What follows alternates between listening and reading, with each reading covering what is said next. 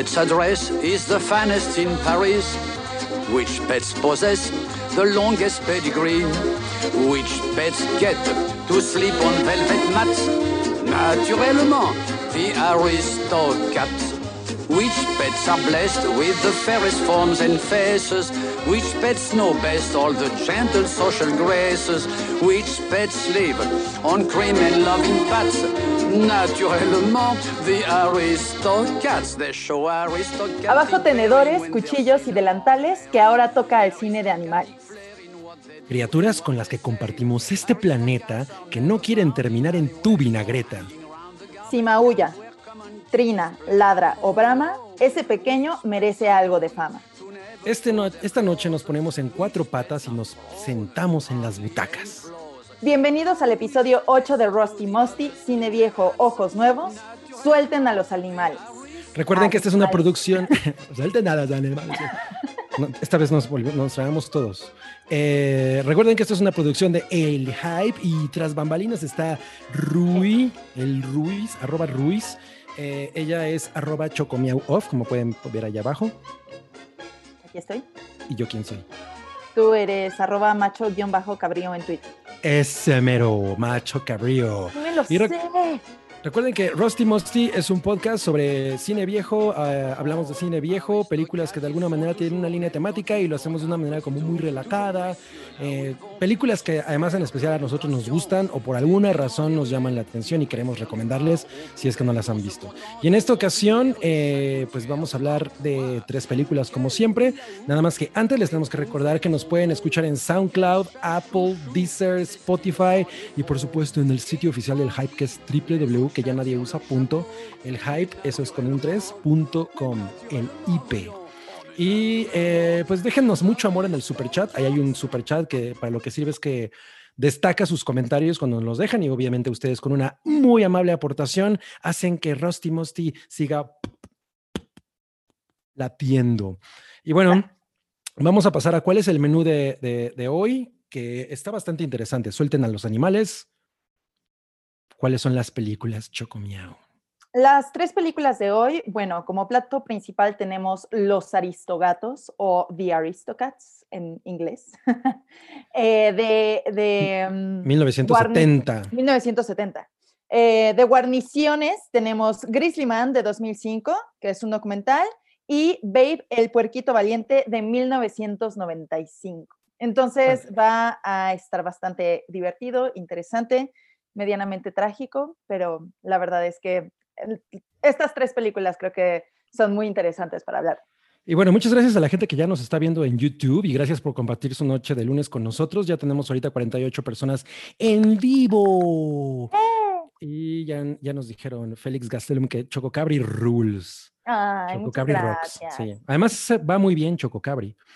Eh, y bueno, vamos a hablar de primero de los Aristogatos. Además, ahorita con todo esto de que ya llegó Disney Plus, Disney Plus, yo creo que está muy ad hoc. Y por otro lado, eh, hay otra cosa. Esta es la película favorita de Disney de Chocomiao. Así es. Así es que Em, vamos a leer una película que es otra, otra película que es definitivamente su campo de acción.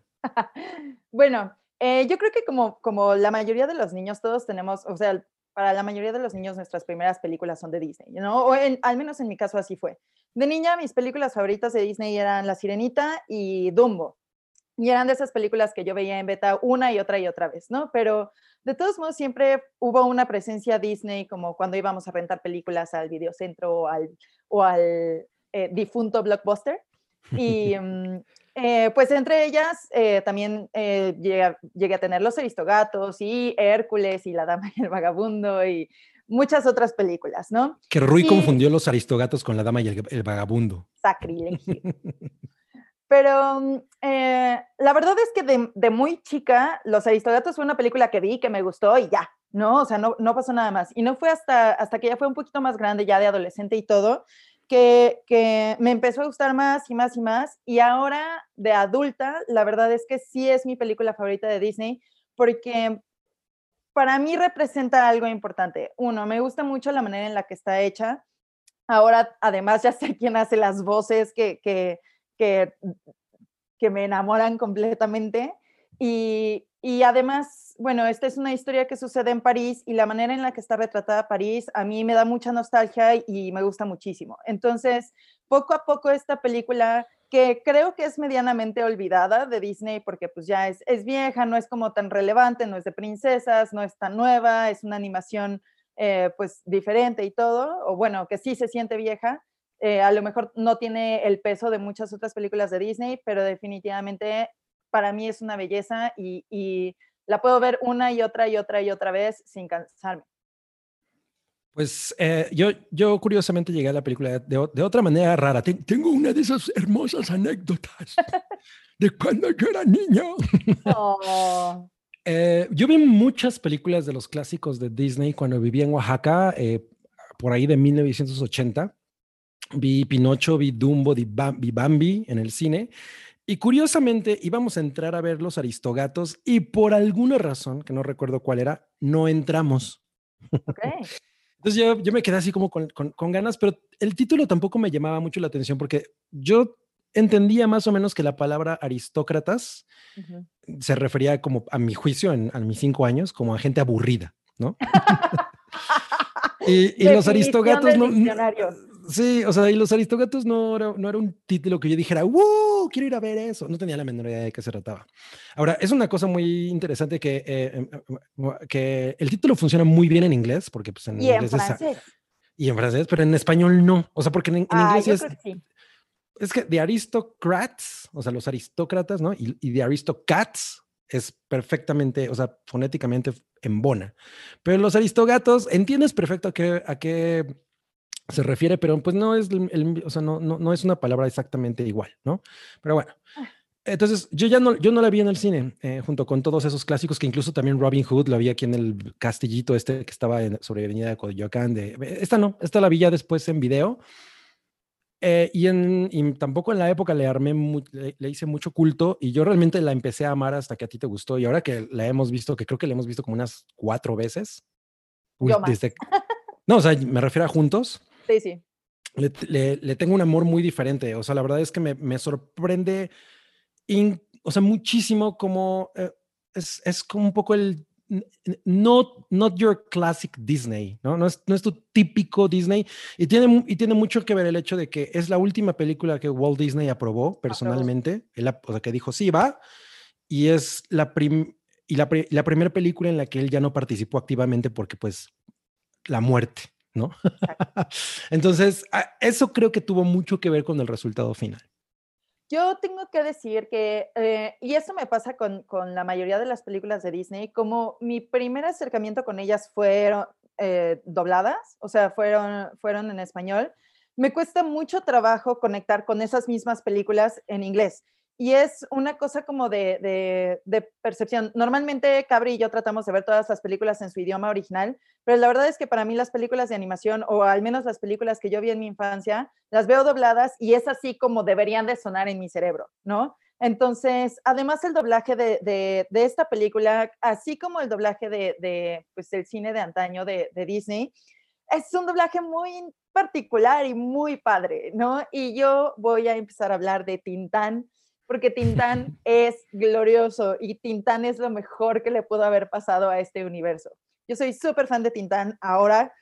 Yo empecé siendo fan de Tintán porque era la voz de Tomás O'Malley. La verdad es que no tenía idea realmente. y la de Balú. Tintán como tal. Sí, pero, pero mm, esa manera de cantar y, y, ese, pues ese swing que le da a, a, estos personajes, tanto a Balú como a Tomás O'Malley, la verdad es que son una cosa increíble. Y, después he tenido, bueno, he estado viendo muchas cosas de Tintán en los últimos años y todo, y es todo un personaje y, en serio funciona perfecto. Y para todo el estilo de esta película en particular, que justo es muy jazzy y todo, funciona perfecto el casting de, de Tintán como, como Tomás O'Malley. Y yo, eh, para mucha gente la canción de, de Todos quieren ser ya gatos jazz es la favorita. Para mí, la canción de introducción de Tomás O'Malley es mi favorita de toda la película.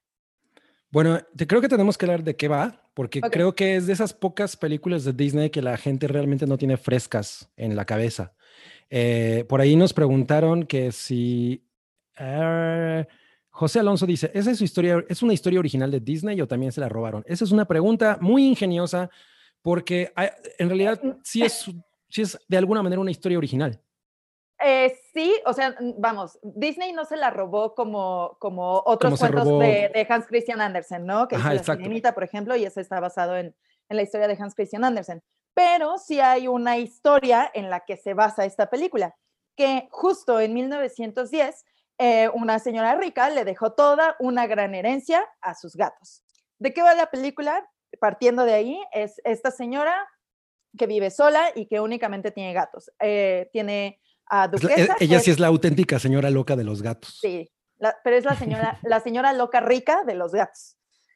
Que, eh, además, además, ella tiene un nombre bien, bien, o sea, ese era como un guiño, ¿no? Es Adelaide, Bonfamille, ¿no? Es como Adelaida Buena Familia. Exacto. Y, es una mujer que se mueve así. Se mueve increíble y canta, era cantante de ópera. Eso es muy, muy, muy bonito. Un detalle que yo, que a mí me hace muy feliz. y estaba bien guapa. Era como la tipa esa del Palacio de Hierro que salía en Soy Totalmente. sí, es cierto. ¿Te acuerdas? Es cierto.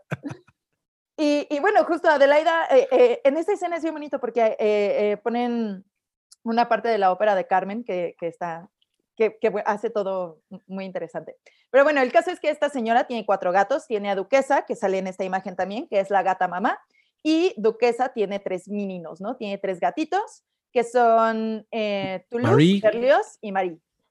Marie ahorita es como, como el personaje que más se ubica de los aristogatos. Por alguna razón ahorita, ahorita hay como toda una nueva un ola. Hay un resurgimiento y Marie es como el foco, ¿no? Me parece extraño. Pues es, es que es como adorable. ¿no? La verdad es que no es mi personaje favorito, pero bueno, está bien, la perdonamos. El caso es que, eh, pues, esta, esta señora rica eh, llama a su abogado porque quiere hacer su testamento y decide que le va a dejar todo a sus gatos. El mayordomo se entera de esto, no está de acuerdo con la decisión y decide deshacerse de los gatos. Entonces, em, pues los gatos quedan como abandonados fuera, muy lejos de su casa y eh, se encuentran con mi amor Tomás O'Malley, que eh, pues se ofrece a regresarlos a París, ¿no? Entonces es como un road trip, digamos, de, de donde están ellos y el regreso hacia París y pues se encuentran con diferentes personajes y diferentes cositas, ¿no? Entre ellos, por ejemplo, se encuentran con un par de, de gansas, que son lo máximo. Eh, ellas. Se llaman Amelia, y Abigail. Y Abigail. Locuaz. E, ellas son como unas turbocomadres. Sí, sí, sí, sí, son unas inglesitas. Em, y, bueno, así como conocen, eh, bueno, justo Amelia y Abigail, de repente pues ya los ayudan a, regresar como a la gran ciudad de París, se encuentran con el tío Waldo, etcétera. Después está toda la parte de el gato Jazz y su, y su guardilla y toda la banda y así. Que el, gato Jazz o Scat Cat, que es el nombre original, está basado en Louis Armstrong, y querían que él hiciera la voz. Y él había dicho que sí. Y él había dicho que sí, pero se enfermó y la terminó haciendo eh, otro, otra persona. La terminó haciendo Scatman Crothers. Pero no Scatman John, o sea, no el de Scat, ese no. No, ese, no. Ese es Scat, no. Y en México, la voz del gato jazz, que para mí es mi favorita, ya, ya he escuchado la canción del gato jazz eh, con, con Scatman Crothers pero Flavio Farfán, que pues se dedicaba justo a hacer muchísimos doblajes y muchísima comedia nacional y todo, hace una voz increíble. A mí me gusta más aguardientoso el gato jazz. Entonces, sí, e, e, esa voz está muy, muy, muy buena. Sí. Eh, yo les quiero contar que eh, hace dos días yo volví a ver esta película porque pues era, era casi mi cumpleaños y yo estaba decidiendo qué se hacía. Eh, Cabri estaba dormido, entonces yo dije, bueno, es un gran momento para que yo ponga los Aristogatos otra vez. Y por primera vez usé Disney Plus para ver esta película. Entonces entré a Disney Plus, busqué los Aristogatos, me apareció muy hermoso y sale el disclaimer que sale en, en, todo, en, todo el escándalo que se armó de eh, lo, que lo que el viento se llevó. No, sí, Gone with the Wind, sí. Ah, sí, con with the Wind, ajá, ajá. Así de, eh, los personajes retratados en esta película son así como discriminatorios. Políticamente incorrecto. Ajá, pero decidimos no cortar la película porque esos eran otros tiempos y bla, bla, bla, ¿no? Y me pareció muy interesante porque no, no me había pasado. y mm, analizando la película y todo, creo que entiendo de dónde viene esa... eh, Preocupación. sí, y es principalmente por la, la banda del gato jazz. Sí, porque tienen un gato chino que se llama Shun. Tienen- Shun- Tienen cuatro estereotipos de gatos. Ese. Es, ese es el más problemático, yo creo. Pues yo creo que todos son, o sea, al final cada uno eh, eh, es un estereotipo. Tienes al gato ruso, que tiene un acento así como muy, muy prominente. Tienes al gato chino, que es este, que, que todo, toda su participación en la canción del gato jazz es, es políticamente incorrecta. Sí, o sea, es como, al que hay un gato chino. O sea, Tienes también, eh, está el gato gringo, hippie, que es muy interesante también. Y está el, el gato italiano que se quiere ligar a Duquesa también. Que, que además también hay una cosa muy sexual en toda la película. O sea, los movimientos de los gatos en realidad son eh, eh, así extremadamente sexuales. Cuando, cuando eh, Tomás O'Malley, o sea, Tintán, se está ligando a Duquesa, los dos traen una cosa así entre ellos, así como de "Mm, nos queremos dar amor, ¿no? Pero estamos en una película clasificación A. Exacto. Y esto está bien interesante porque eh, justamente eh, el director de, de- de Los Aristogatos, Wolfgang eh, eh, Rieder, Riederman, es el director de Robin Robin, Hood. Hood. Y fue de estos momentos en los que Disney se copiaba a sí mismo y hacía los mismos movimientos una y otra vez. Empezaron a hacer exactamente los mismos. O sea, eran como una, era como una plantilla de animación que Claro. usaron en varias ocasiones. Y en este caso, por ejemplo, Robin Hood fue después de Los Aristogatos, es de 1973, y copiaron exactamente el mismo movimiento entre Marion y, y Duquesa. Claro. Una, una cosa importante, bueno, no importante, interesante, de, de este momento justo en el que Duquesa estaba, está bailando, em, si todos recordamos aquella escena en Pulp Fiction o Tiempos Violentos en el que Uma Thurman baila con John, John Travolta y le hace así.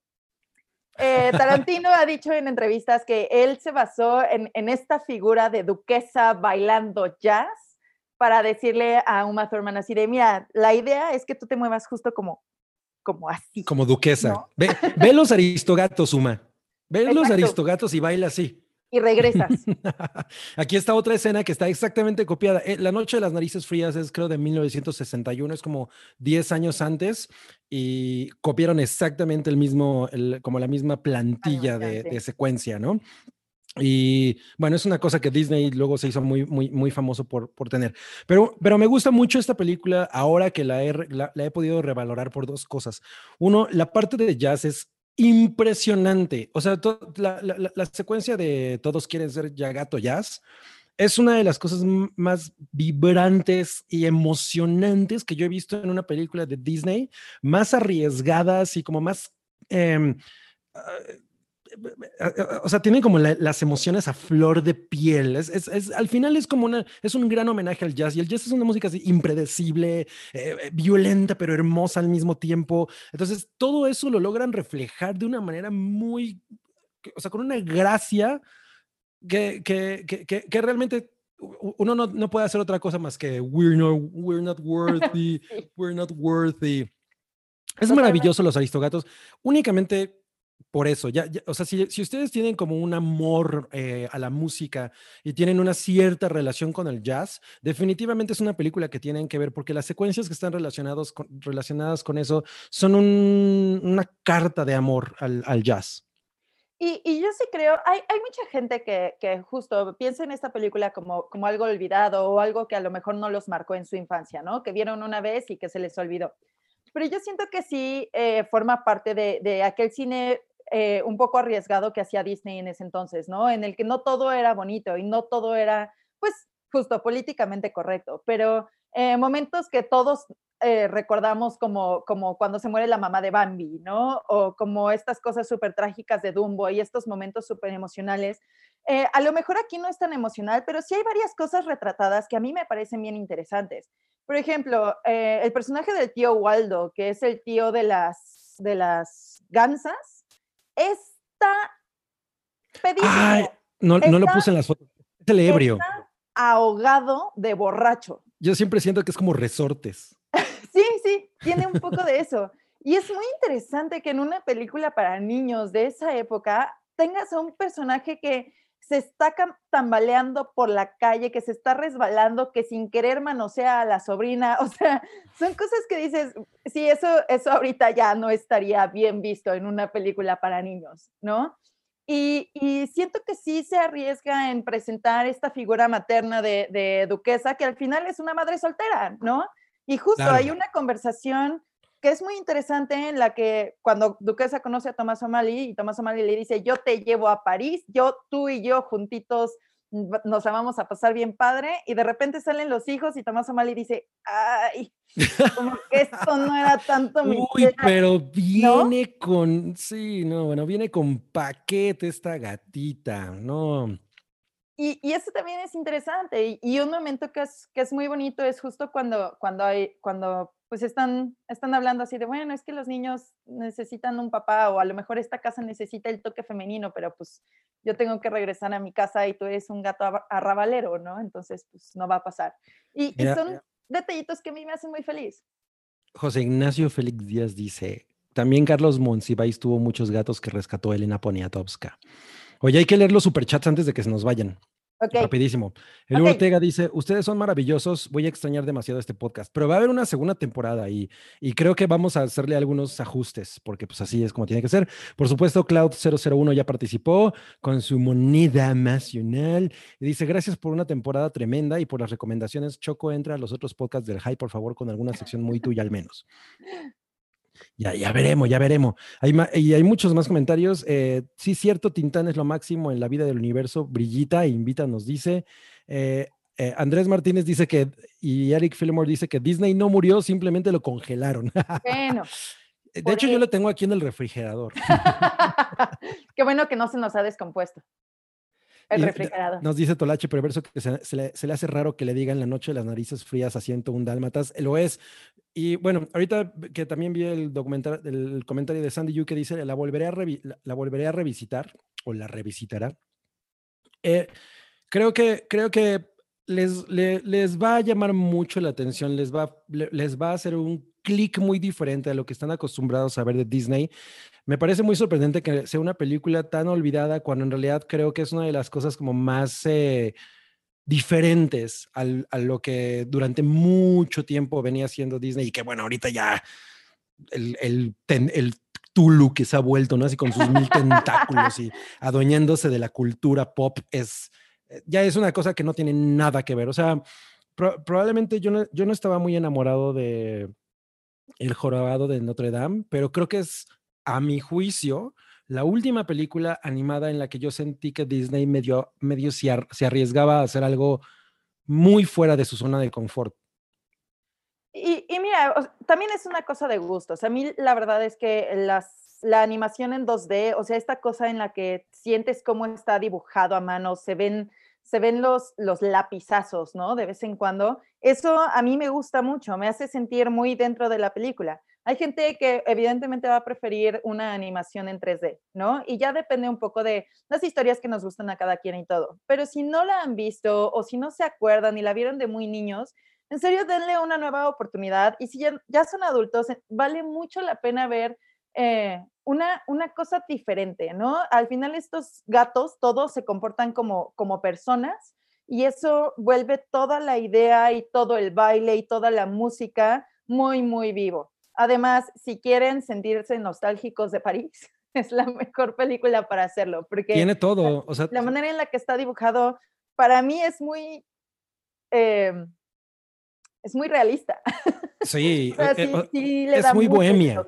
Sí, es muy bohemia. O sea, es el, el, París bohemio. Es como esta visión eh, eh, del, que tienes congelada de cómo es el país, el París, perdón, de, de los pintores, de los artistas bohemios, ¿no? Todo eso. Y una cosa que les quiero comentar es, eh, como, como a Chocomía le gustan mucho eh, los aristogatos, pues yo estuve buscando eh, versiones de Todos quieren ser un gato jazz. Y fíjense que encontré un, remix que a mí me parece bien bueno de esta canción y, que a Choco le gustó. Con, su, cuando obtuve la prueba de Choco, dije, ah, entonces sí está, sí está chévere. Y se llama, lo pueden encontrar en Spotify. Échenle, un, échenle oreja.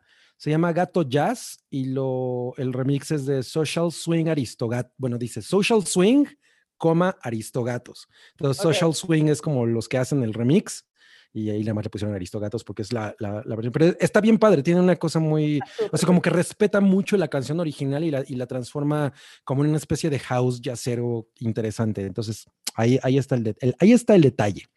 Denle una oportunidad. Si quieren, vean en español. La verdad es que el doblaje es una maravilla. A mí sí me gusta mucho lo que hace Tintán, me gusta mucho lo que hace Rocío Brambila. Ah, no es cierto. Teresita Escobar, que es duquesa, también lo hace muy bien y canta muy bonito. Y esta película la pueden encontrar ahora en Disney Plus, obvio, pero si les gusta tener más el disco físico, lo que sea, lo pueden encontrar en Amazon, lo pueden encontrar seguro en, en cualquier tienda con esas, eh, con esas portadas holográficas que ahora les pusieron a las cosas de Disney. Y, y, vale la pena. En serio, en serio vuelvan a ver. Es muy, muy bonita y así todos queremos ser un gato jazz y todos vamos a cantar. Todos quieren ser gato jazz. Eh, y, sabes que, estaba pensando hace rato que esta película está un poco relacionada con el podcast de la semana pasada, ¿no? Un poco. o sea, pudo haber entrado porque es justamente el mismo tema de musical. La música es muy importante, entonces sí, exacto. De, alguna manera es como un, guiño al podcast de la semana pasada. Que si no lo escucharon, digo, o no lo vieron, ahí está en, en el canal de YouTube del Hype. Entrenle. Éntrenle. Y Eric Fillmore nos dice, dato, Disney produjo la película de Frozen para que cuando googlearan Disney Frozen apareciera la película y no la información ultra secreta de que congelaron a Disney. y es como, como Rui que decía que Frozen es de Navidad. Es de Navidad. Ok, bueno, entonces vamos a pasar a la siguiente película que ahora nos vamos a, a... E, el tono es mucho más oscuro. Grizzly Man. Una un documental de Werner Herzog, que pues es este eh, director alemán que es como un, es, es totalmente, él, él, puede tener como esta, puede traer una playera que diga enfant terrible, porque es ese tipo de cineasta, o sea, es un niño malo del cine, Werner Herzog.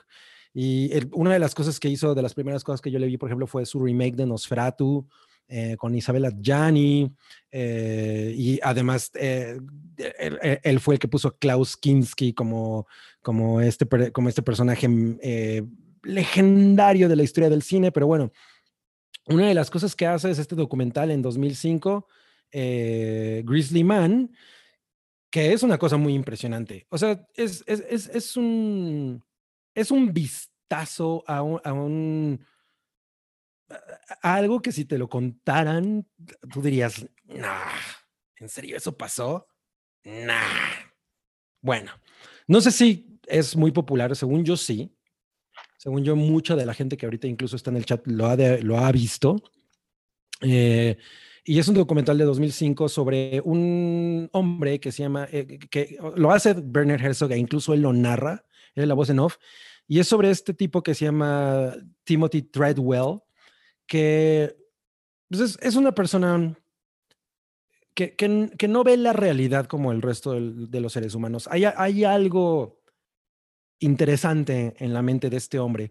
Y después de que su vida en, en, la sociedad normal no es lo que él quiere, un día decide irse a Alaska a vivir con los osos y lo hace durante 14 años. O sea, ¿perdón?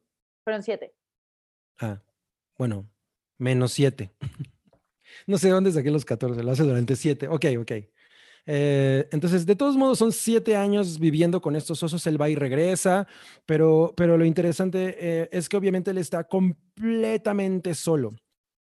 Y durante estos siete años, él eh, aboga por los osos, se convierte en un activista muy, muy importante, es una persona que incluso llega a ser como una especie de celebridad local, hasta que un día se encuentra con un oso que no estaba muy de acuerdo con, su manera de ver las cosas y pues lo, lo, lo mata. Y, y, una cosa que es eh, mucho más trágica es que lo mata junto con su novia, que pues era, creo, la, única vez que ella había estado ahí, o, o por lo menos, creo que es trágico porque ella ya no quería estar ahí. Ella ya no quería estar ahí, ella además sí le tenía miedo a los osos y entonces eso lo vuelve como mucho más terrible para ella. O sea, vamos, ella no estaba ahí por los osos, e, ella estaba ahí por, por el novio, ¿no? Eh, y entonces el documental, y aquí eh, es donde podemos entrar en un gran debate, eh, puede parecer, o sea, si tú lees de qué va el documental, de qué trata, puedes pensar que es como una especie de, exaltación o de romantización de la vida de esta persona que negó a la sociedad, o sea, que eso es como, lo, como, algo que escuchas en las canciones, y si yo me pudiera ir a una cabaña vivir solo y me desconectara completamente de la sociedad y bueno, este hombre hizo eso, eh, pero el documental no adopta esa, esa postura y, eso es algo que lo, que lo hace mucho más eh, nutritivo, porque si bien hay esta cosa de que tú dices, bueno, pero él solamente quería lo mejor para los ositos, él también estaba invadiendo el territorio. Y muchas de las entrevistas que se hacen son de gente que dicen, bueno, es que de, gente que vive, esquimales que dicen, es que nosotros no tratamos hacia los osos, nosotros, nosotros nos distanciamos de ellos. Él estaba todo el tiempo con ellos, estaba encima de ellos. O sea, él, él se, se imponía, imponía su presencia, porque incluso Timothy Treadwell, todas las escenas, el documental está armado con puras cosas que él filmó, porque él filmó como 100 horas de, convivencia con los osos. Y Werner Herzog evidentemente toma las cosas que él considera más importantes como para retratar exactamente de qué lo estaba pasando. Y pues sí hay esta cosa de, bueno, él fue a invadir ese territorio, ¿no? Y yo no puedo decir que, como hay un tipo que sale en la película que dice, bueno, él obtuvo lo que se merecía. Pues no, pero él sabía perfectamente que podía pasar eso. Es, es, una cosa, es una cosa curiosa porque mm, eh, estaba, estaba viendo varios estudios de esta película. Eh, yo apenas vi este documental hace unas dos, tres semanas y, y me impactó mucho eh, la manera en la que están retratadas las cosas. Y yo decía, bueno, es que, pero es que ¿por qué sale eso y por qué sale de esa manera? ¿No? Em, una cosa que, que Timothy Treadwell hacía mientras estaba con los osos era filmar 100 tomas de la misma escena, ¿no? Y era él diciendo, buenos días, hoy voy a hacer esto con los osos o lo que sea, pero lo hacía una y otra y otra y otra vez, porque también él quería manipular de cierta manera lo que se estaba contando y lo quería manipular a su favor. Eso exactamente es lo que hace Werner Herzog con el documental. Él manipula las escenas de, de Timothy Treadwell para contar la historia desde su perspectiva. Y eso me parece muy interesante. Em, es como un homenaje a la manera que Timothy Treadwell tenía de contar su propia historia.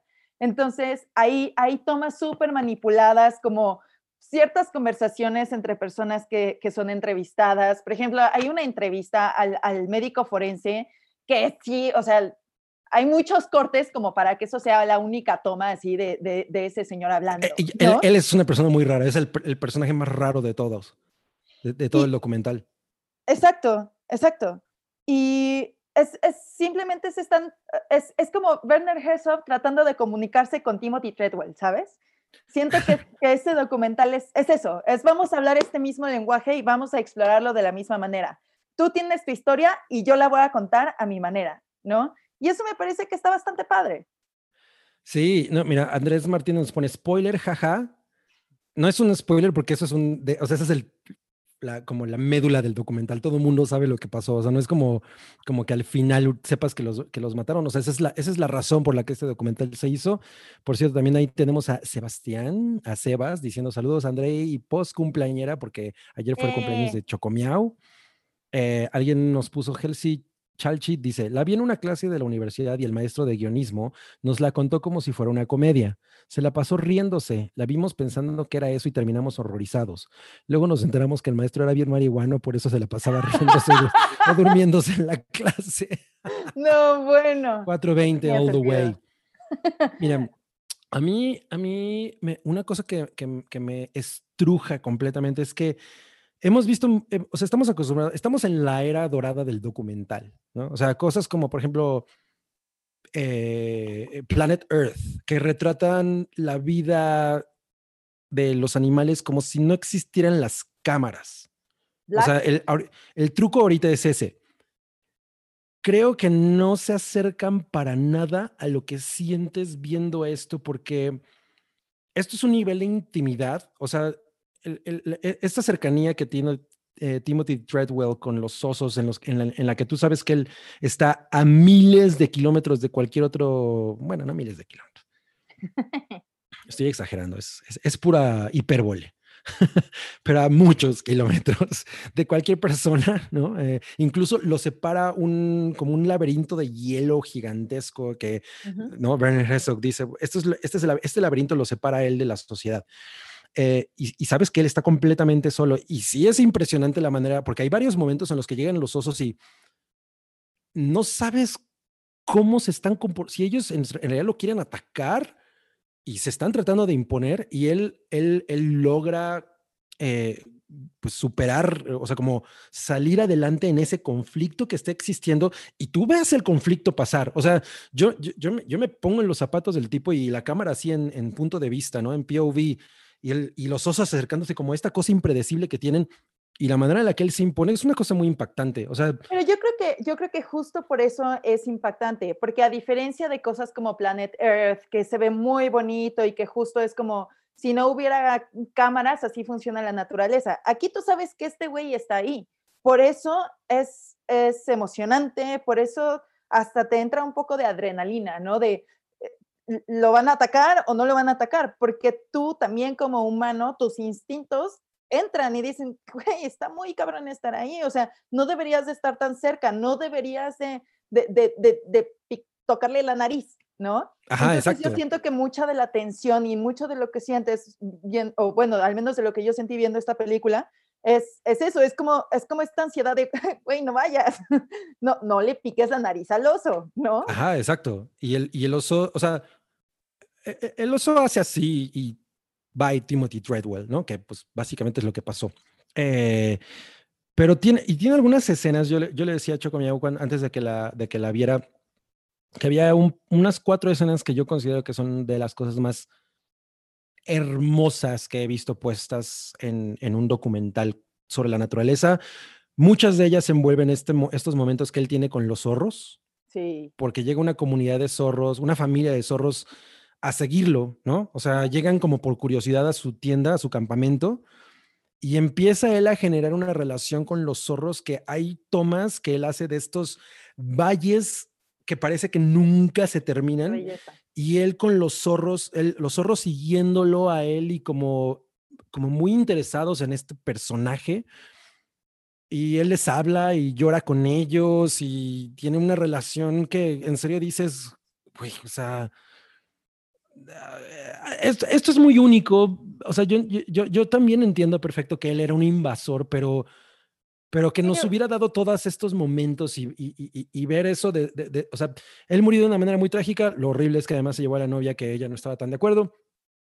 Pero, pero él vivió exactamente esta vida al límite que de pronto tú sueñas, ¿no? Y, y, sabes perfectamente que el compromiso y que, y, que lo que está pasando ahí probablemente sea incorrecto, pero es que, él lo lleva hasta sus últimas consecuencias. Y sí, y por ejemplo, hubo un par de cosas que a mí me, me hicieron sentir incómodas con el documental, o sea, con, con Timothy Treadwell. Y la primera fue que muchas veces empezaba sus videos diciendo, estoy aquí y podría morir, ¿no? Si me descuido me pueden matar y me pueden matar y me puedo morir y me puedo morir. Y lo repetía tantas veces y digo, eso yo sé que probablemente es manipulación del documental también, ¿no? O sea, no sé cuántas, cuántas veces al día realmente lo, lo grababa, pero al final era una constante en la que sí, él sabía que estaba en peligro, pero también creo que ya llegó un punto en el que él sentía que había ganado el suficiente dominio y tenía una relación lo suficientemente estrecha con estos animales salvajes. Otra cosa que a mí me hizo sentir un poco, ay, no sé, rara, es que cada vez que está cerca de, un, de un ser, o sea, de prácticamente cualquier animal o de una planta o de una piedra, es así de, ay, te amo oso, ay, te amo piedra, ay, te amo zorro, ay, te amo planta, ay, te amo flor. Y llega un momento en el que ya es así de, güey, o sea, ya eh, sí, sí, sí, entiendo, entiendo tu idea y entiendo tu mensaje, pero, pero él estaba escapando de la sociedad porque no encajaba con ellos y él sintió que iba a encajar más en este entorno y entonces él, él se creó toda esta idea de que como él tenía que hacerse encajar, todo tenía que todo tenía que ser bello y todo tenía que ser sol. Armonioso. O sea, todo, todo, todo, tenía que empatar con su idea de encajar en, esa, en ese entorno que al que él realmente no pertenece.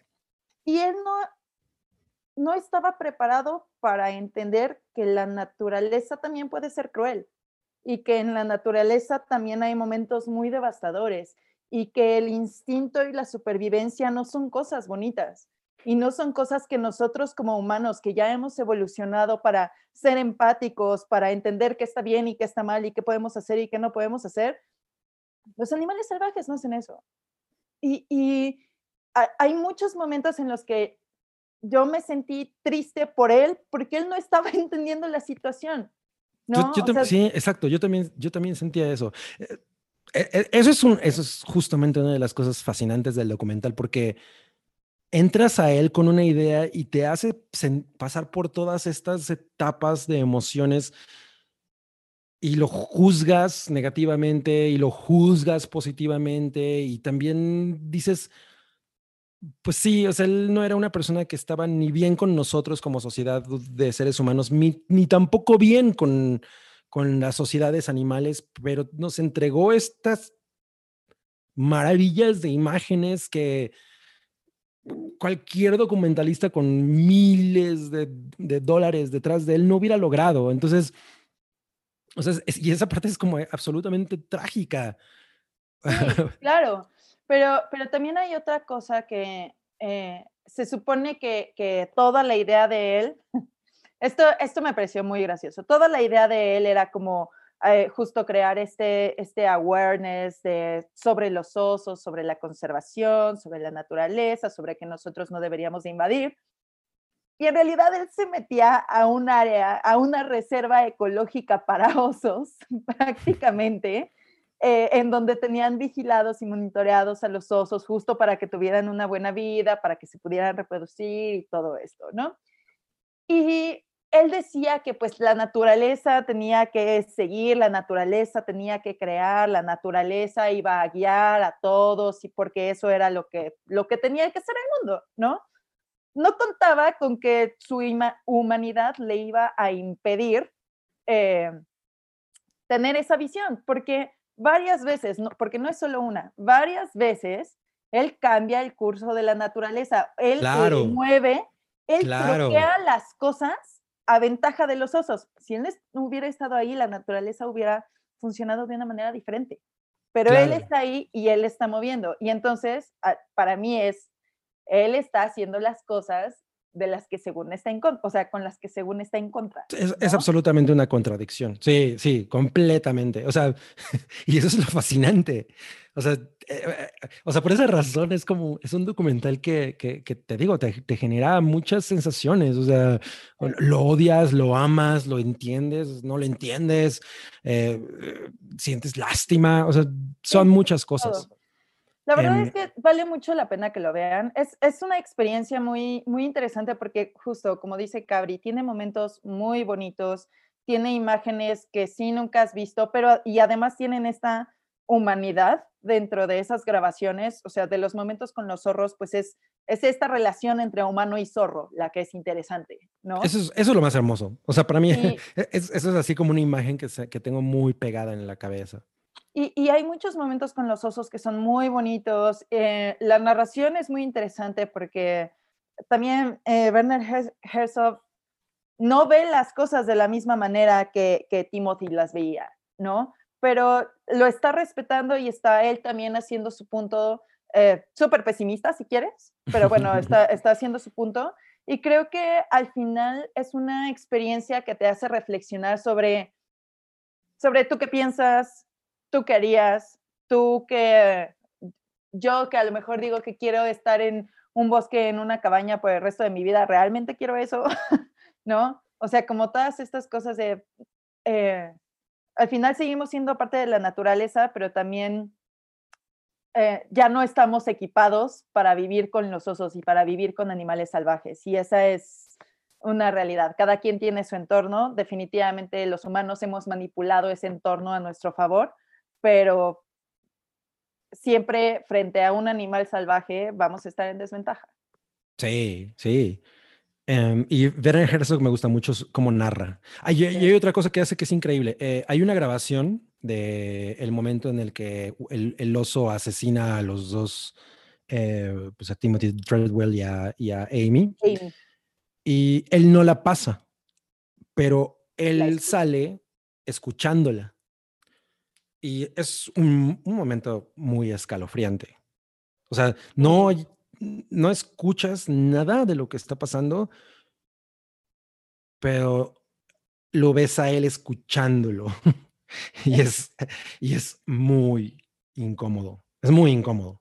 Es incómodo y es muy trágico. Porque además lo está escuchando frente a, una de las chicas que había sido novia de, Timothy Treadwell.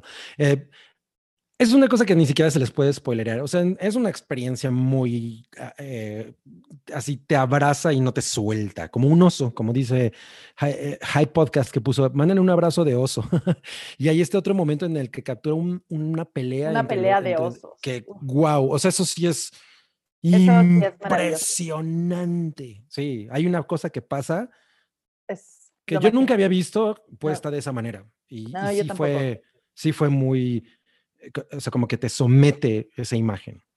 Y, el, documental, el documental dura una hora y 43 minutos. La verdad es que no es tan largo, se pasa muy rápido, al menos a mí se me pasó muy rápido. Y si lo quieren ver, lo pueden rentar en YouTube. Ahí está para rentar o para comprar. En, en serio vale la pena. Si un día quieren ver como estas imágenes muy eh, muy interesante sobre cómo funciona la naturaleza y sobre justo un humano en la naturaleza. En serio, es, es toda una experiencia. Yo no estoy, no siento que esté ni a favor ni en contra de, de Timothy. Entiendo, las, entiendo sus motivos. Siento que fue un poco egoísta lo que hizo, porque al final él estaba buscándose más a sí mismo que buscar hacer un bien por los osos pero realmente lo que entregó y, el producto final de este documental es muy bonito. Sí, sí, sí, sí, es muy hermoso. Bueno, pues tenemos un super chat de Ángela Barran Calixto. Gracias, dejé un mensaje en el otro chat. Me hacen amar más el cine. Regresen pronto. No vimos el otro. Ah, hola, muchas gracias por este programa. Me hicieron amarlos más que a Salchi. Nunca creí que llegaría el día. Me hacen me hacen, funcionan muy chingón juntos. Regresen pronto. Ah, muchas gracias. Ay, muchas gracias. Eh, mira, Ricardo de Escobedo decía que quería hablar de los aristogatos. Pon tu, tu comentario y lo leemos. Eh, Eric Fillmore no he visto Grizzly Man, pero me suena otro baboso que se metió en la naturaleza, como lo fue, Into the Wild. Sí, sí, sí, sí. Eh, Ricardo de Escobedo, con el documental sientes que tus momentos de más soledad no son nada y sientes chingo de lástima, incluso en los periodos felices, chingo de nostalgia. Mm. Sí. Y eh, Chalchi pone, creo que al final su grandeza es que así como los documentales de Nat Geo y Animal Planet reflejan la naturaleza en todo su esplendor, esta película refleja la naturaleza del ser humano. Sí. Exactamente. Totalmente de acuerdo, totalmente de acuerdo. Eh, y bueno, pues ya nos vamos, eh, nos perfilamos a la última película que ya va, va de alguna manera, de alguna manera, hacia un tono un poco más feliz, que es Baby, el puerquito, valiente, pero no es necesariamente tan feliz, porque, eh, bueno, Baby el puerquito valiente. ¿tú cómo, ¿tú, cómo, llegaste a Baby el puerquito valiente de 1995? 1995. Eh, como todo mundo que creo que llegó a ella, por lo menos del universo en el que yo vivo, fue una película muy popular porque estuvo nominada a mejor película y estuvo, creo, creo que tenía, mm, estaba nominada a seis o cinco Oscars. Siete. ¿Siete? Ah, ni una ni otra. Eh, siete Oscars, se llevó efectos especiales y otro por ahí que no recuerdo cuál es. Solo, solo efectos especiales ganó. Solo los efectos visuales, pero estaba nominada a mejor película. Sí. Y pues eh, es era muy eh, bueno, polémica, sino como destacaba el hecho de que es una película en la que estaba eh, metido George Miller, que pues es el director de Mad Max, ¿no? Entonces era una cosa australiana, eh, escrita por George Miller, que no está dirigida por él, la dirige otra Chris persona. Noonan. Chris Noonan. Y, y es absolutamente hermosa. O sea, es lo que cuando yo pienso en un cuento infantil puesto en cine, este es el tipo de película en el que pienso. O sea, es una película que no tiene miedo de enseñar a los niños cosas que son como son, que como la, vida es como es, que tiene una moraleja increíble y que, también es eh, em, muy muy vasta en la manera en la que, en la que presenta a sus personajes que pues son animales. Sí, exacto. Yo, para mí fue, eh, yo nunca la vi en el cine, nunca la he visto en el cine, me encantaría, la verdad. Eh, yo creo que para muchas personas que no teníamos cable de niños, yo la vi en el 5 muchas veces con, con, comerciales y de repente se empalmaban Babe, el puerquito valiente, y Babe 2, un puerquito en la ciudad, y de repente ya no sabía cuál estaba viendo y así. Y mm, hace unos años la volví a ver y la verdad es que sí es muy, muy bonita. Yo siempre pensé que era como esta película uplifting, ¿no? Así como de, ay, te hace sentir bien cuando termina. Y, de alguna manera sí, pero también es bastante darks. O sea, sí toca temas muy, em, muy intensos. Y, bueno, no sé si intenso sea la palabra, pero, pero como dices, algo de lo que normalmente no se habla en películas de niños, ¿no? Eh, es como muy realista en, cosas que son muy duras. Y, y siento que eso es lo que hace que tenga tanto corazón, ¿no? Es muy, eh, las conversaciones entre los animales son, son interesantes. Hay conversaciones mientras están comiendo a un pato que era, el, que era la novia de otro pato. Y es como de, ay, güey, o sea, eso sí sí, sí, sí, sí, se siente muy feo, ¿no? Sí, y, y bueno, eh, e, es, yo creo que la gente siempre la recuerda como esta cosa dulce, pero en realidad no es, o sea, y no significa que no sea una película con, con una eh, atmósfera ligera, o sea, hay mucho de eso y tiene un sentido del humor muy lindo y además está retratada, o sea, la fotografía de esa película es preciosa, ¿no? O sea, cada cuadro es una, es una pintura. O sea, y eso es lo que tienes. Ese es ese tipo de película en el que cada cuadro es, es, es como algo que quieres enmarcar. Sí. Eh, y bueno, si, no, si nunca la han visto, porque a lo mejor hay mucha gente que dice, ay, ¿eso qué? ¿No? Es una pinche película de un puerco. Es de niños. Es de niños, ¿no? Porque siempre, ahorita que acabas de decir eso, siempre me ha parecido muy gracioso cuando la gente piensa que, la, número uno, la animación es una cosa únicamente para niños, ¿no? Es como, ¿what? Y, lo, y la otra, que, la, que las es que no es una película, o sea, considerar que una película para niños a fuerza tiene que ser una cosa facilona y, que, en la que no, en la que no intervengan eh, eh, eh, como problemas fuertes que, tienen que ver con, tu humanidad es absolutamente ridículo, ¿no? Y entonces, darle crédito a la inteligencia de los niños. De un niño, exacto, ¿no? O sea, entonces aquí es una, eso es una cosa que no pasa, es una película que sí tiene un aire muy ligero y que los personajes son muy lindos y, todo funciona como un cuento infantil perfecto, pero sí hay, sí hay situaciones que, que pues te hacen sentir, hacen que te duele un poquito la pancita. ¿no? Sí, eh, sí, sale la lagrimita. Sí sale la lagrimita y sí, y, sí dices, ¿no? Bueno, en mi caso, el final No lo puedo evitar. Yo también es una lloradera. Por cierto, eh, creo que también fue, e, es una película que ama Quentin Tarantino. Sí, es su película favorita de 1995. Y tiene otra gatita que se llama Duquesa. sí, es cierto. Eh, y bueno, ¿de, qué trata la historia? Eh, Babe, este puerquito, es un, es un cerdito que este hombre, el granjero ¿cómo se llama? El ¿Cómo? Haggett. Haggett, ajá, que es James Cromwell, que está increíble James Cromwell en esta película porque... Él estuvo nominado a Mejor Él estuvo nominado y tiene muy pocas líneas. Cuando él leyó el guion, se dio cuenta de que tenía muy pocas líneas sin embargo, tiene mucho tiempo en pantalla. Y es de, esas, es de esas películas, me gusta mucho cuando, y sobre todo en películas infantiles. Eh, el, otro día que estábamos hablando de The Mandalorian en el podcast, en, el hype, estaban hablando de los silencios en, Star Wars.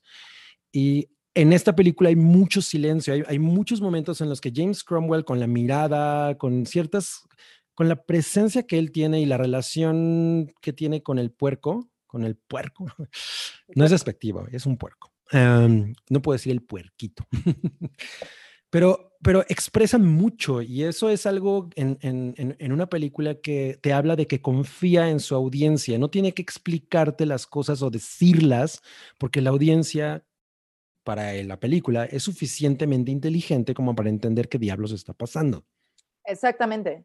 Y hay momentos muy emocionales, o sea, hay, hay conversaciones que, que, como dices, son muy duras, en donde pues hablan también de, muerte, de tragedias, de quién es uno mismo, de identidad, de, de muchas cosas que, que, justo para mi recuerdo de, ay, Baby Puerquito Valiente es buen, bien buena onda, es como de, no, no tanto, sí hay, sí hay mucha más profundidad de lo que a veces se le da crédito porque es considerada justo una película para niños. Suave. Bueno, ¿de qué va el entonces? Creo que ah, sí. Eh, este, este eh, puerquito. El, el, el, granjero, entonces compra al puerquito. no, se lo gana. Ah, se lo gana, ajá. Sí, se lo gana en, en, en, un concurso y bueno, se lo lleva a la casa. Obviamente la idea es que se lo van a merendar, ¿no? Y pues a la mera hora descubre que el puerquito tiene este talento para, para eh, guiar a las ovejas. Eh, y además los, los salva como salva al granjero y a su esposa de un incidente, entonces el, el, granjero le da oportunidad. Pero otra cosa que es interesante es que todo el tiempo le está recordando que él puede convertirse en tocino. Todo el tiempo hay, hay visuales de ganchos de carnicería, de comentarios de la esposa de mm, un pork belly ahorita estaría, pero sí bien bueno, ¿no? Ajá. Entonces, eh, o sea, todo el tiempo hay esta amenaza como súper oscura de si Babe, el puerquito, no, no destaca, no, no, no es útil para los humanos, entonces, chunk, ¿no? O sea, la, la guillotina. Y bueno, pues obviamente el, el eh, eh, Babe se empieza a relacionar con otros animales, entre ellos los perros ovejeros, y él tiene que demostrar que él es, está capacitado para ser un cerdo ovejero. Pues esa es realmente la historia. Eh, y tiene como uno puede imaginar todos estos momentos en los que nada, totalmente la, eh, el entorno social en el que él está duda de su capacidad. Las ovejas dudan, el ganso duda, los, eh, el mismo perro, el perro, el perro figura paterna el perro figura paterna, que es Rex, eh, duda, ¿no? La única que lo ayuda es Fly, que es la, perrita ovejera, que ella sí cree en él y, e incluso adopta el papel de su madre. La, perra figura materna. La perra figura materna y bueno, pues al final eh, Babe consigue lo que quiere porque pues obviamente una película así no va a acabar con el puerquito en la estufa. Una, una cosa que para mí es, es, es curiosa es que nunca hasta ahora le puse atención a quién hacía las voces, o sea, para mí nada más eran, ya sabes, perros que hablaban y puerquito que, que hablaba y borregos que hablaban, pero mm, el saber que Rex es Hugo Weaving, y Fly es Miriam Margoyle, que esa mujer, por favor, busquen Miriam Margoyle con Graham Norton y nada más, eh, en serio, las cosas que salen de la boca de esa mujer son una cosa impresionante. Ella es súper incorrecta. es lo máximo. Pero, pero como que saber eso dije, órale, no me puedo imaginar a esas figuras en un, eh, en, o sea, como a esos personajes en, en, en sus personas físicas, pero la voz obvio le va perfecto a sus personajes de los perros, ¿no? Y eso está, está curioso, me, me pareció muy cool.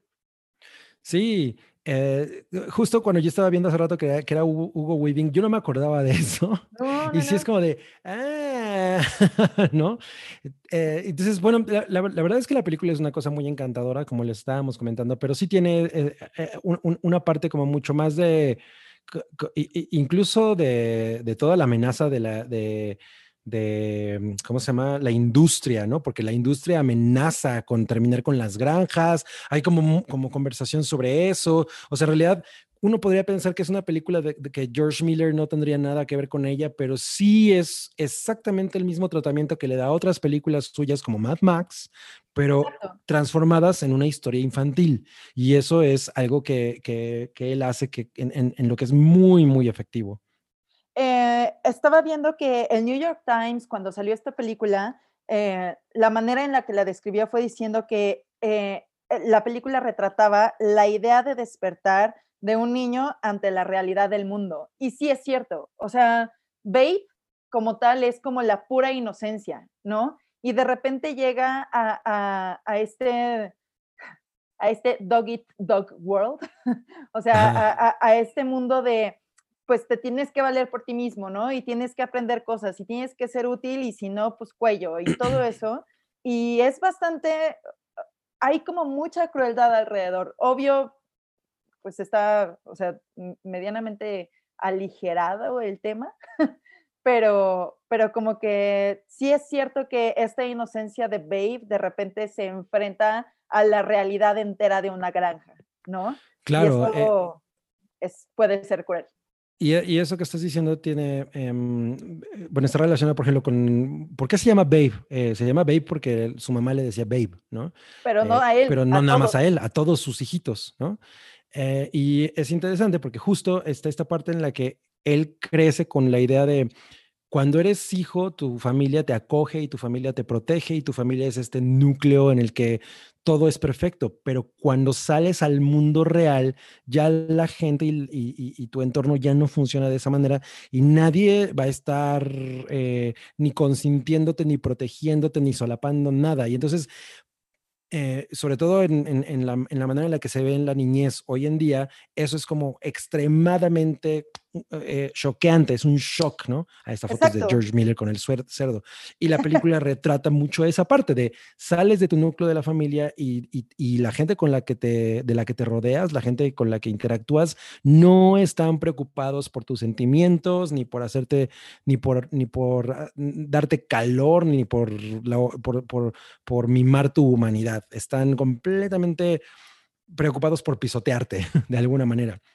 Y una cosa que hace muy bien también esta película es que eh, lo que decías hace ratito de los silencios y los momentos en los que se hablan de emociones son muy tristes, pero no son incómodos, porque los animales funcionan de una manera muy, muy natural. Hay, un momento en el que, en el que Babe le pregunta a Fly, a su mamá perra adoptiva, si es cierto que, su familia murió trágicamente y es un momento muy, pues, muy cruel de alguna manera, ¿no? Y, Fly le contesta que pues sí, efectivamente su, familia fue eh, comida y, le pregunta si, si quiere hablar de eso, ¿no? Le pregunta a Babe así de, ¿quieres, ¿quieres hablar de eso? ¿Quieres hablar de tus sentimientos? Y Babe le contesta, no, no, no quiero hablar de eso, quiero mejor estar solo, quiero, quiero irme a otro lado y quiero caminar, ¿no? Y, es, y me parece una reacción muy natural a una situación así. Y la manera en la que está filmado, o sea, ahí no salen los ratoncitos cantores, ¿no? En esa escena. Es, un momento muy especial en el que Babe se da cuenta de algo, en el que Fly se da cuenta de algo. Y todo el tiempo, todos los personajes en la granja están evolucionando y todos están creciendo, ¿no? Y eso es lo que me parece muy bien logrado en una película de dos granjeros que tienen animales. Sí. Eh, en realidad tiene, tiene, un, o sea, tiene cosas cinematográficamente eh, en el lenguaje, en, la imagen, en, en, el mensaje, en la manera de incluso de retratar este tipo de cosas que pueden ser muy fuertes, pero, o sea, yo siempre he pensado que alguien que dice ese tipo de cosas es una manera que tú le entiendes y, y, puedes analizarla y, aún así seguir con la historia y seguir conectado con eso es como muy, muy, muy loable. Eh, y bueno, alguien aquí nos pregunta, voy varios, eh, Evil MP, voy varios podcasts atrás de qué se trata Rusty Musty, pues es de películas de viejas, de, de antes de hace 10, de, antes de 10 años, digamos, ¿no? De 10 años para atrás, que tienen alguna línea eh, están relacionadas de alguna manera, y que además a nosotros nos gustan. es como una plática muy relajada sobre ese tipo de películas. Pero bueno, pues ya estamos llegando al final de la primera temporada de Rusty Musty. Este es el episodio número 8. Y pues Babe fue la película final. Estamos planeando, eh, como les decíamos al principio, hacer una segunda temporada, pero pues obviamente vamos a, a hacer ajustes y bla, bla. ¿Qué ibas a decir? Nada más quiero decir que si quieren volver a ver Babe el puerquito valiente o no la han visto y la quieren ver o quieren una, un domingo familiar y todo, la pueden encontrar en Amazon Prime Video o la pueden también rentar o comprar en YouTube. Entonces, pues dense otra vuelta. Vale mucho la pena volver a ver esa película. Sí, tiene momentos intensos y todo, pero al final sí te hace sentir bien y tiene un final glorioso, es uno de mis finales favoritos también. La última frase de esa película es perfecta. Eh, y ahora sí ya podemos despedirnos de Rusty Musty esta temporada. Que bueno, yo te para terminar de, redondear es lo, de Babe, es que a mí me parece también muy interesante esta idea de, es como, como un poco como Ratatouille, en el hecho de que puedes hacer estos animales que no son realmente lo más eh, como algo que digas, eh, ¿no? Eh, como el caso de una rata o como el caso de un puerco, por lo general estamos acostumbrados a sentir ese tipo de, conexión con perros o gatos o con animales que tenemos más, más eh, en la mente como domésticos y tiernos. Pero aquí pues es un puerco, ¿no? Y como Ratatouille, que es una rata y como llevar ese, como, como lograr esa conexión emocional con un animal que no estás acostumbrado a eso, me parece también muy, muy, muy chévere. Oye, dicen que si les enseñas a cliché. Ay, a ver. Déjenme, déjenme la despierto. Que se, que se, quedó que se quedó contigo. Pregunta Eric Fillmore, ¿Babe 2 lo logra o se queda atrás? Ah, está buena. A mí Yo creo que está bien. Yo creo que está bastante bien. Es una película igual muy bonita, pero. Ay, cliché. Tú que nos despiertas a las 5 de la mañana, cliché. Hoy que estabas inmamable en la mañana con tu comida. Te toca a ti. Ahí está cliché, toda guapita, toda, princesa. y bueno, pues eh, Brillita Invita dice, viene Brilita, bien hecho puercos. Pues muchas gracias a todos por haber sido parte de estos ocho episodios. Les, les sugerimos que los vean, eh, entablen una conversación con nosotros en, el, en, los comentarios. Ahí siempre les tratamos de contestar, si nos dejan los comentarios, etcétera. Vean las películas. Eh, hay muchas de, de, las cosas que recomendamos que a lo mejor les, les, pueden sonar como, ay, no es tanto lo mío, pero ya que las ven, dicen, ah, claro, tienen, o sea, de, de su tipo, de sus géneros o de su estilo o su tiempo, son como las cosas que nosotros creemos que valen mucho la pena. Sí, totalmente. Muchas gracias por habernos acompañado. Volveremos. Para mí fue muy feliz eh, estar en una producción del Hype. Eh, y pues gracias por ser parte de Rosti Mosti. Gracias por ser parte de Rosti Mosti. Eh, ¿Tú eres? Yo soy arroba chocomiao off en Instagram. Y, yo soy macho, ¿eh? Mi macho guion bajo cabrío en Instagram y en Twitter. Y ya saben, en donde me, busquen, donde me busquen me ven. Y gracias a Rui que estuvo eh, ahí como el master de los... En los controles. En los controles. Eh, nos vemos la próxima temporada y recuerden seguir viendo los eh, demás podcasts del Hype, el normal, está Anomalía con Salchi Ibero, eh, está Retroish, que es el, eh, el, podcast en el que Rui habla solo con todos ustedes, que pone música bien chida. Eh, están los podcasts de Patreon, que em, vamos a empezar a hacer una serie sobre directores, que va a estar bastante divertida. Terminamos Fracasarama. y bueno, pues ahí hay muchas cosas que les van a gustar. Nos vemos. Hasta la próxima. Gracias. Bye. Gracias, Marta. Bye. Bye. Tu apoyo es necesario y muy agradecido. Aceptamos donativos para seguir produciendo nuestro blog y podcast desde patreon.com diagonal el hype.